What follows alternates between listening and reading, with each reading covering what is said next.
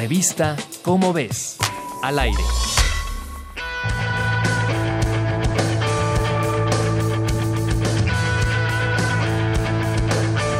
Richard Thaler, profesor de la Escuela de Negocios Booth de la Universidad de Chicago y ex asesor financiero de Barack Obama, ha sido galardonado con el Premio Nobel de Economía 2017.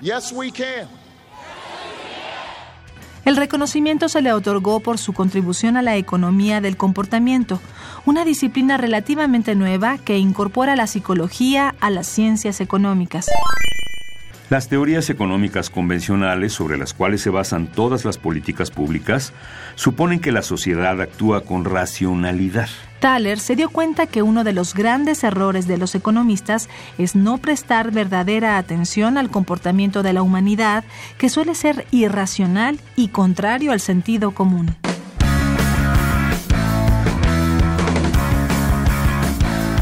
Contrario a otros premios Nobel, Thaler intenta que su trabajo llegue a personas no especializadas con la publicación de diversos libros.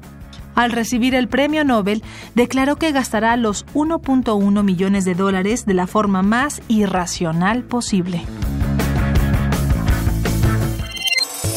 Revista Cómo ves, al aire.